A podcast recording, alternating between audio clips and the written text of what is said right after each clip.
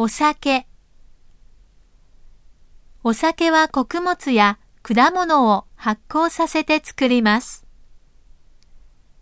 日本酒を発酵させる主原料は主に米です。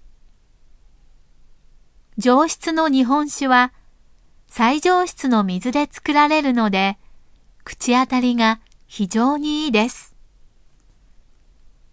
世界的に普及しているお酒はビールですが、これは麦芽を発酵させるので漢字ではビールと書きます。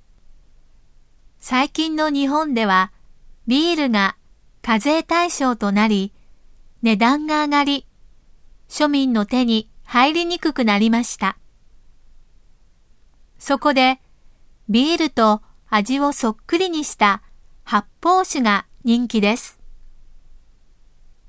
発泡酒は原価が安く、税率もビールより低いので、一大勢力となっています。